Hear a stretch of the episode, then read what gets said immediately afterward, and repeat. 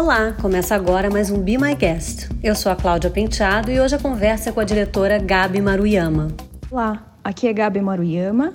Espero que quem estiver me ouvindo agora esteja bem e seguro. Eu sou diretora de filmes, fotógrafa e montadora. Acho que eu sou uma pessoa muito sonhadora, porque os meus sonhos me trouxeram até este momento, onde eu sou a primeira diretora PCD do Brasil e até onde eu sei do mundo. Eu pedi para a Gabi falar um pouco do trabalho dela como diretora. Eu trabalho em dupla com meu parceiro Bruno Silva, juntos nós assinamos como Angry. Apesar do nome, nós somos bem calmos, somos mais angry no sentido de ter muita garra fazendo aquilo que a gente se propõe. Nós levamos muito a sério o nosso trabalho, além de amar o que a gente faz, né?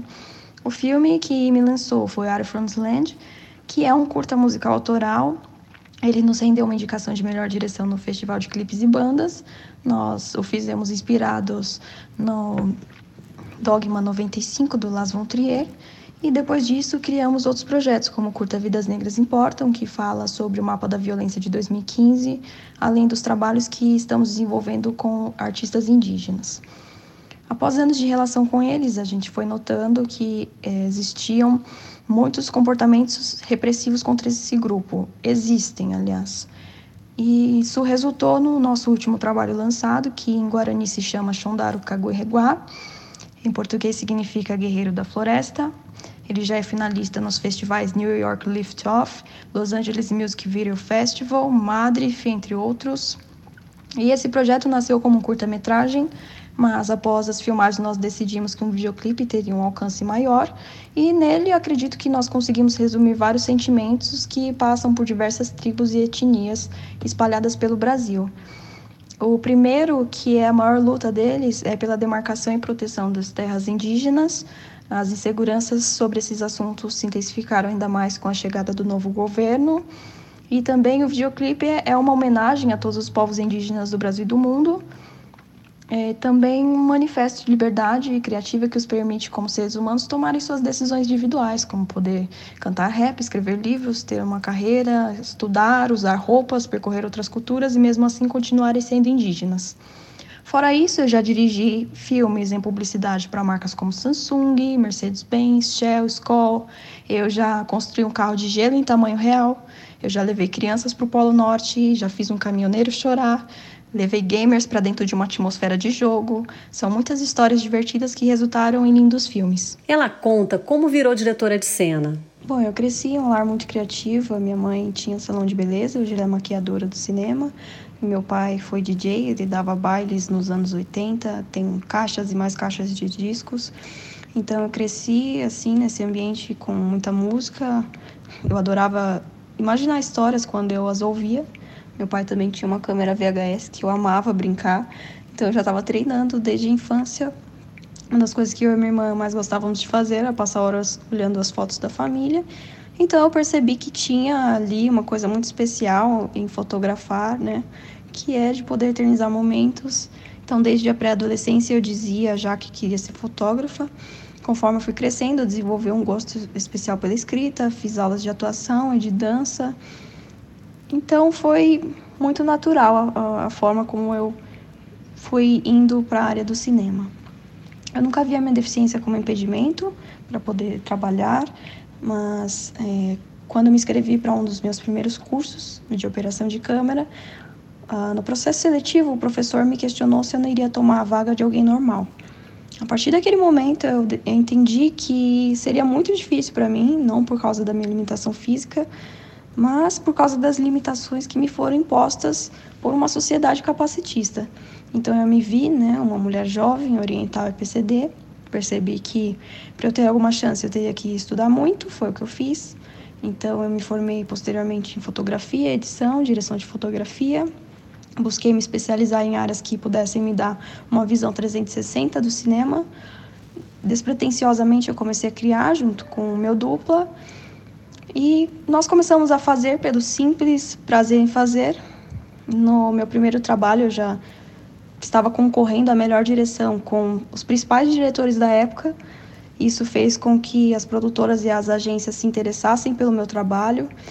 E quando eu vi que as pessoas que eu admirava estavam dizendo que o que eu fazia era bom, que eu era talentosa e criativa, eu comecei a me olhar desse lugar e percebi que sim, eu realmente era muito boa mesmo e eu evolui muito de lá para cá. Foi um processo tanto de evolução artística quanto de construção e aceitação do meu lugar como mulher PCD, sendo a primeira a chegar em um cargo como esse. Eu também perguntei para ela como ela lidou e lida com os desafios de ser uma diretora de cena PCD. E perguntei se de alguma forma ela se tornou uma ativista pela causa PCD. Eu encontrei há 10 anos atrás um meio extremamente preconceituoso, onde não se existia um debate sobre diversidade ou inclusão acontecendo, uh, mulheres e negros dirigindo filmes era escasso e PCDs não eram pensados como personagens. Posso dizer que eu tive muita coragem e sobreforça para encarar os sets, mesmo com a ausência de um membro. Como vocês não estão me vendo e não me verão neste momento, preciso explicar que eu não tenho antebraço esquerdo e uso uma prótese biônica. Mas é isso, nunca foi uma escolha e eu decidi que faria o que eu quisesse e tenho talento para fazer, independente da minha deficiência, sem a possibilidade de me esconder ou de disfarçar. Eu sei o impacto que causa quando eu chego em um set de filmagem tendo cargo maior, é, de maior influência naquele lugar. Eu mudo aquela atmosfera, eu impacto as pessoas ao meu redor. Uh, eu não sou a minha deficiência, eu sou além dela e maior que ela. O maior desafio de uma pessoa com deficiência é que as pessoas, entre aspas, normais, não se veem em nosso lugar realizando o que nós realizamos. E isso acaba as fazendo nos medir com as suas próprias réguas. E isso acaba nos limitando no imaginário delas. Né? Hoje eu sinto a necessidade de usar a minha voz para poder falar da melhor maneira possível porque se trata de um grupo muito vasto e de necessidades diferentes. Somos mais de 20% da população com alguma deficiência, visível ou não, e apenas 1% desse número encontra-se hoje inserido no mercado de trabalho. Com a quarentena, a desigualdade social está crescendo no Brasil. E isso pode, de diversas maneiras, afetar ainda mais esse grupo. E isso traz a necessidade dos PCDs serem pensados e incluídos ainda mais. Ah, como uma PCD que se posiciona a favor dos PCDs, acho que isso pode sim me definir como uma ativista, mas antes disso eu sou cineasta e ser humano. Gabi, dá para falar de vitórias nessa cena? Sim, e a primeira vitória é essa: é eu poder estar aqui falando da minha vida, do meu trabalho, mas é necessário ainda ter mais abertura, inclusive dentro dos movimentos sociais, para que a nossa luta ela seja mais abraçada e menos invisibilizada. Um exemplo, no Festival do Clube de Criação de 2018, em um painel sobre diversidade, uh, vamos dizer assim, que eu roubei o microfone para poder falar que os PCDs precisam ser incluídos nas pautas.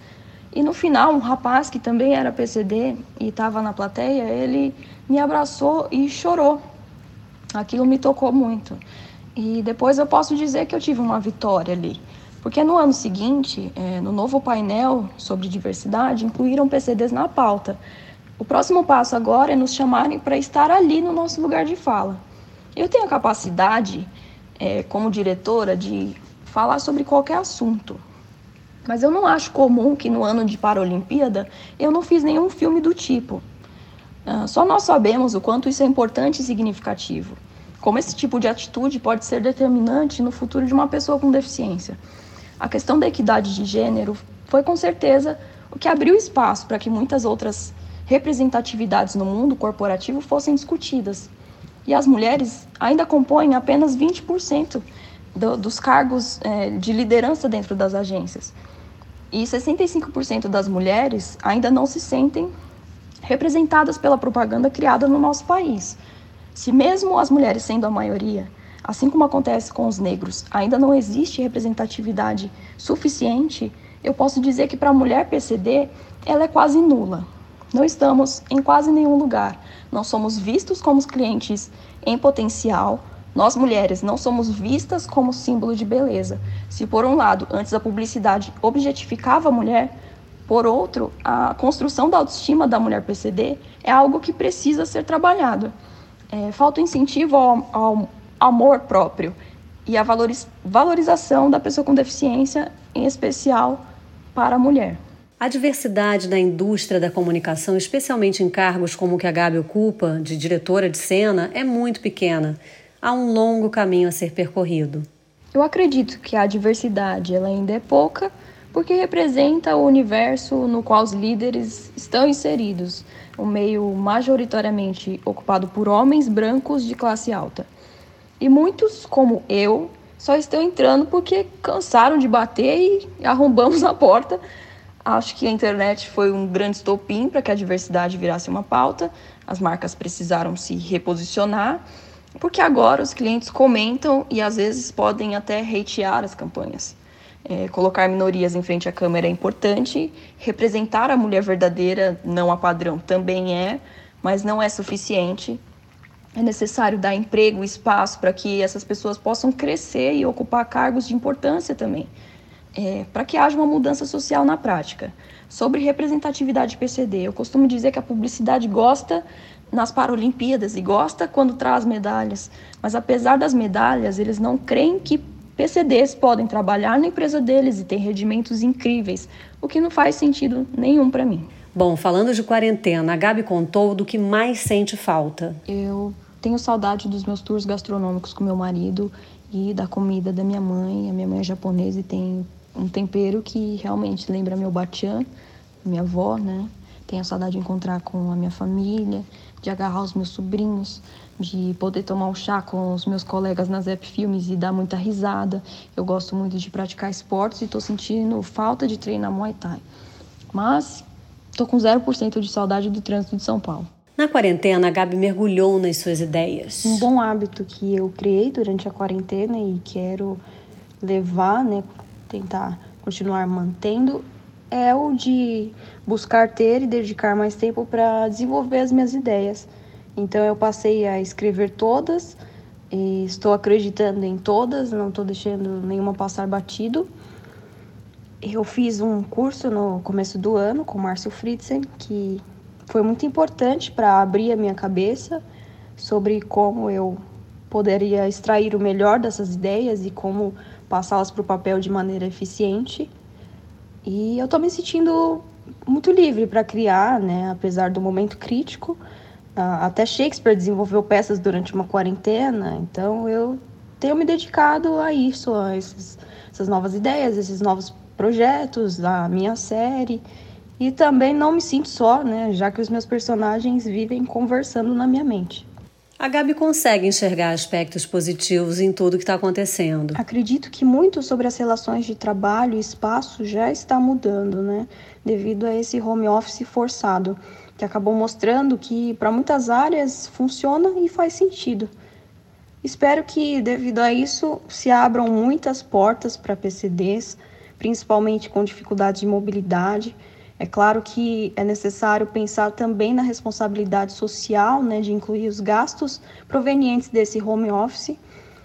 E falando em responsabilidade social, eu acredito que as agências precisam repensar como tem sido a escolha dos seus fornecedores para que aconteça um giro maior entre os trabalhos, alcance mais empresas e alcance mais técnicos, consequentemente mais famílias. Em relação aos sets de filmagem, temos agora um protocolo para seguir. A minha produtora Zep Filmes é, foi uma das primeiras a filmar seguindo as recomendações da OMS no Sul. Está seguindo a risca todas essas questões de segurança e tem colocado a vida em primeiro lugar. Eu acho que de positivo é, foi que as pessoas aprenderam a valorizar o essencial, que os valores foram mudados, que muitos assuntos vieram em a pauta, a luz, é, a natureza se renovou, né? E acho que isso foi importante para o mundo ver que mudanças são possíveis e necessárias. Tem muitas coisas desabrochando e florescendo, mesmo no meio desse caos. O pior é a insegurança que todos sentem de modo geral. Ela se define como realista, buscando ser otimista. Eu acho que nesse momento é, nós precisamos tentar manter uma positividade. Eu sou uma pessoa realista que busca ser otimista. Houveram alguns dias em que eu me senti um pouco mais ansiosa, então eu coloquei para mim mesma que como uma, uma meta que se a cada dia nesse período da quarentena eu tivesse uma realização ah, fosse de trabalho ou até mesmo das tarefas de casa, isso já seria um motivo para mim comemorar. Eu tenho focado em não saber tão pouco para não me alienar e nem muito também para não pirar. Então as notícias estão sendo filtradas. Eu acho que existe um exercício necessário para esse período é, de refletir sobre seus privilégios, de ter gratidão, entender seu lugar, é, olhar para o próximo, tentar entender, é, de buscarmos ser melhores para nós mesmos e para o outro, né? E sobre a importância de as pessoas se ajudarem, de se apoiarem, é, de ter empatia com os que estão perdendo pessoas queridas nesse período, né? De positivo, é, estou tendo mais a oportunidade de dividir a minha história e tudo que ela representa na sociedade e para as pessoas com deficiência. Acho que se por um lado muitos estão pessimistas, outros estão olhando o mundo como ele é para tentar fazer dele melhor amanhã. A Gabi tem procurado trabalhar a leveza nessa quarentena. Eu sou uma pessoa mais introspectiva e adoro viajar nos meus pensamentos, imaginar cenas, criar novas histórias. Então, ficar em casa acaba não sendo um desafio tão difícil para mim. Eu tenho aproveitado esse período, né? O tempo e o silêncio que a quarentena gerou acabou me dando mais espaço para exercitar isso. Meu trabalho está sendo completamente criativo nesse momento. Então, quando eu me dei uma meta mais realista, eu peguei mais leve comigo mesma. Foi quando eu me senti mais inspirada e meus processos se tornaram mais leves. É, como a minha mãe mesma disse, nós precisamos continuar sonhando, temos que nos resguardar, estar prontos para quando tudo isso passar, poder abraçar novamente esse nosso novo futuro. É um bom momento para aprender e, quem sabe, conhecer algo novo que nos emociona ou nos faz feliz. É, mas sinto muita saudade de filmar presencialmente. O set é como minha segunda casa e a equipe é como se fosse minha segunda família. Os bichinhos têm ajudado a Gabi a relaxar. Eu tenho muitos bichos em casa, quem me conhece sabe. E ainda resgatei mais duas gatinhas da rua durante a quarentena. Tomara que ela não demore muito para acabar, porque é capaz de aparecerem mais bichos na minha casa. E abraçar as minhas gatas e a minha dog, fazer carinho no pelo delas, ver como elas ficam felizes e gratas com tão pouco, isso faz muito bem. No mais, eu adquiri o hábito de meditar ouvindo uma música calma que eu goste ou com som de chuva. Eu costumo me alongar antes e garanto que isso é muito relaxante. Ela dá algumas dicas para passar melhor a quarentena. A primeira dica que eu dou, como uma boa descendente de japoneses, é sobre o cuidado com a alimentação. Procurar alimentar-se bem, beber muita água, tentar ao máximo incluir alimentos naturais nas refeições e também consumir probióticos. Se você puder, dê oportunidade para um animal que precisa ser adotado. Eu acredito que o amor que eles nos dão compensa o trabalho, sabe? E também gosto muito de jogar no videogame ou no celular nas horas vagas. É muito bom para distrair a cabeça. Acho que a gente precisa se nutrir de coisas positivas, como séries, filmes, livros e músicas que nos inspirem e não nos deixem depressivos. É, mas se alguém estiver sentindo que está muito difícil enfrentar esse momento, eu aconselho a procurar um profissional ou conversar com quem possa ajudá-lo. E vitamina D sempre. E ela indicou, claro, alguns bons filmes e também um livro. Eu vou indicar dois filmes que acho inspiradores. O primeiro é muito divertido ele lembrou muito a minha infância, algumas crianças que eu conheci. Tem uma direção de arte digna de um filme francês, se chama As Férias do Pequeno Nicolau. Já se você quiser se emocionar, tem o filme Uma Viagem Extraordinária. Ele é do mesmo diretor de O Fabuloso Destino de Amélie Poulain. Esses dois filmes são lindos, podem ser assistidos com toda a família e tem essa característica de te transportar. E como estamos todos presos na quarentena, pode ser muito bom. Eu amo cinema, tenho um gosto muito vasto. Eu não me apego a quem fez, mas sim em si me tocou. Eu acho incrível como ele pode retratar histórias reais, como em Argo ou O Quarto de Jack, que pode ser chocante, como em um documentário sobre uma realidade que você desconhecia, que nem em Nascidos em Bordéis ou The Ivor Game eu tenho um gosto meio geek, então me alegra que um filme de grande orçamento e uma das maiores bilheterias do ano de lançamento, como Mulher Maravilha, tenha sido dirigido por uma mulher. O filme que eu gostaria de ter feito no momento é Joker ou Coringa, filme que se sustenta em uma boa narrativa e uma excelente atuação, exatamente o que eu acredito. O livro que eu estou lendo é um clássico do mundo cyberpunk, é um universo ao qual estou imersa há bastante tempo, é muito inspirador para mim, se chama Neuromancer. É, tem tudo a ver comigo, já que eu sou uma mulher biônica. Eu pedi para ela dar um conselho para quem se sente um pouco distante da realidade das pessoas com deficiência e querem conhecer um pouco mais sobre esse universo, até para poder transitar nele com mais propriedade, mais cuidado, mais empatia. O meu primeiro conselho serve para qualquer pessoa. Eu acredito que o principal causador de um tabu sobre as pessoas com deficiência é a falta de convívio. A convivência com, com o PCD vai ser o seu melhor exercício de aprofundamento e empatia sempre. E também o distanciamento, ele é um dos causadores do isolamento e solidão dos PCDs. Por isso, não tenham medo de se relacionar com essas pessoas. Se você pretende trabalhar com PCDs, você pode e deve perguntar se essa pessoa tem alguma necessidade de adaptação para poder exercer o trabalho. Questões como qual a causa da deficiência não costumam ser bem aceitas se você não tem intimidade com a pessoa. E como publicitários, não, não se deve subestimar o poder de compra e decisão de uma pessoa com deficiência. Isso é necessário ser levado em consideração na criação das campanhas e também deve se preocupar para que haja inclusão e acessibilidade, que a empresa como espaço físico deve também ser possível, por exemplo, para cadeirantes e não se deve nunca ter pena de nós. É, nós não necessitamos disso, somos felizes, a maioria não se sente incompleto. A nossa falta de confiança, no geral, se dá pelo preconceito. O que nós queremos é espaço para trabalhar e desenvolver. Eu acho que é um passo essencial é quando for anunciar alguma vaga, coloquem que estão aceitando pessoas com deficiência, para mostrar que a sua empresa está aberta para recebê-los. Eu já recebi depoimentos de pessoas que disseram para mim que muitas vezes não se candidatam ah, a vagas de emprego na carreira que eles sonham porque eles não acreditam que serão bem aceitos naquele lugar. Então, isso faz toda a diferença. Esse espírito receptivo precisa fazer parte do convívio da agência. É, trabalhar com PCD é muito simples, é só deixar a Lu fazer o que foi proposto você provavelmente vai se surpreender com o desempenho. Isso também inclui a sua equipe, eu falo por experiência própria. Eu trabalhei como assistente de um grande fotógrafo por um período. No início, a outra assistente sempre tentava me impedir de pegar a câmera, mostrando que não confiava em mim.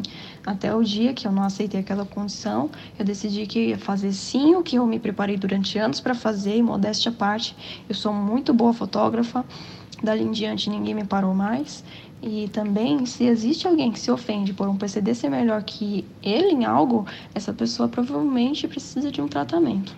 Ela contou o que quer fazer assim que acabar essa quarentena. a primeira coisa que eu quero fazer quando eu estiver me sentindo seguro o suficiente, né, e também já estiver efetivamente aberto, tudo funcionando, é ir no meu izakaya preferido, que fica no Morumbi, se chama Yoshi. Eu tenho muita saudade de sentar no balcão, pedir um karaguê acompanhado de uma Orion. Eu sempre penso naquele tempurá de shiso. E lá tem um sorvete de wasabi maravilhoso que vem com brownie. É, e é isso, assim, não tem como não pensar, não sentir saudade, porque era maravilhoso mesmo. Eu também tô sentindo mais vontade do que o normal de ir pra praia, de botar o pezinho na areia, tomar um sol, mas principalmente de entrar no mar. Eu tô tentando aprender a surfar e amo, amo ficar na água. E é isso, assim, que eu quero quero mesmo fazer depois que acabar a quarentena. E, claro, ver minha família, abraçar todo mundo. Para encerrar, a Gabi mandou uma playlist com o que ela tem ouvido na quarentena. Meu gosto musical depende do meu humor no dia, né? Eu tenho as músicas mais malucas possíveis do mundo gravadas na minha mente, que eu nem sei como. Mas eu fiz uma playlist que eu posso chamar de trilha sonora da quarentena. Eu espero que vocês Valeu, gostem. Gabi. Foi muito bacana ter você aqui no Be My Guest. Eu sou a Cláudia Penteado e fico por aqui. Esse programa teve edição do Nani Dias e é um oferecimento da agência BTC. Um beijo e até o próximo Be My Guest.